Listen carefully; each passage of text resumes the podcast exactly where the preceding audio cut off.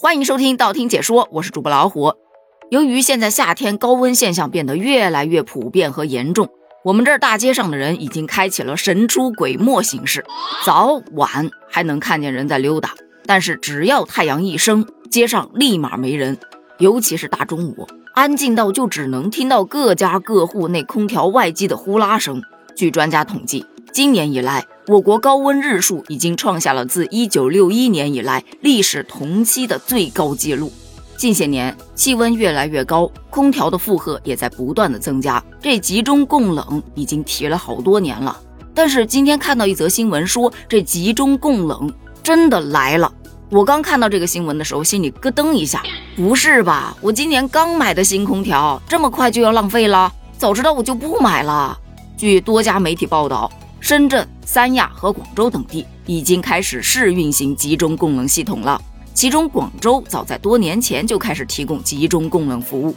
广州大学城还是当时全球供冷量最大的区域供冷项目之一。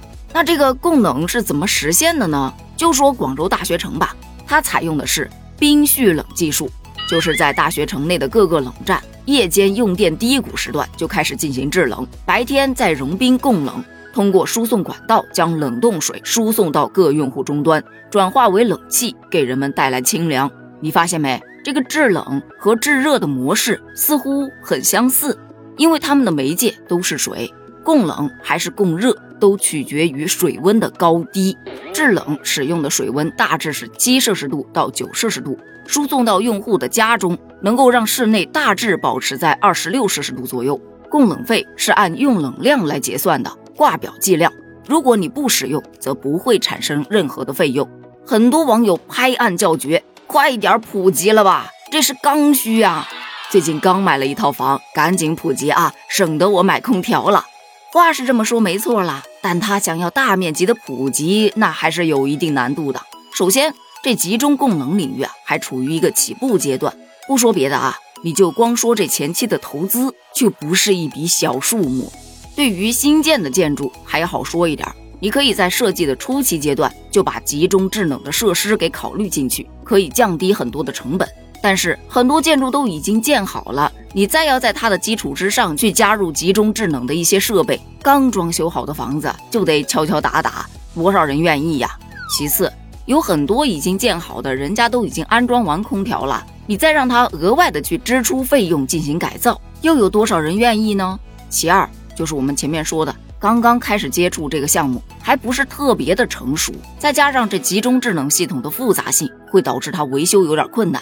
而一旦发生了什么故障，那对于那些特别依赖冷却的行业啊，可就是相当的不友好了。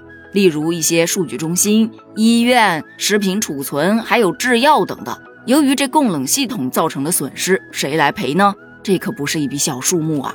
第三点就是运行成本是个非常大的挑战。集中供冷啊，它是受众的面积越大，成本的分摊就会越低。它特别需要有一定的使用规模，但是对于很多用户来说呀，他不太习惯集中供冷，或者说使用不完全不充分。比方说自家本身就有空调。这温度我能自己控制，我想十八度就十八度，我想二十八度就二十八度，集中供冷我不需要。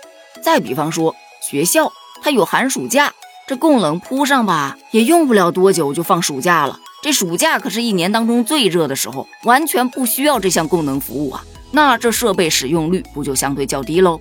使用率一低了，这运营商不就难以维持日常运转了吗？因此，这投资看起来就并不怎么太划算。还有一点非常重要的原因，据已经推广集中供冷的小区用户说啊，每月供冷费大概在七百块钱左右，是略高于空调使用费的。这算盘都不用扒拉了，当然是选择用空调更划算啦。虽说普及确实有点困难，但其实集中供冷也是有很多好处的。例如，它可以减少二氧化碳的排放，又降低了国家电网的压力。同时也没有空调外挂机影响到建筑的美观。对于一些新装修的房子和新开的店，也可以减少一笔购买空调的支出。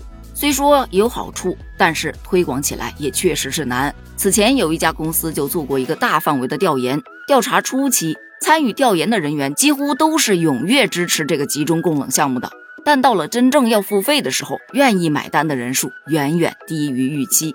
所以啊，集中供冷还有很长的路要走啊。对此你怎么看呢？欢迎在评论区留下你的观点哦，咱们评论区见，拜拜。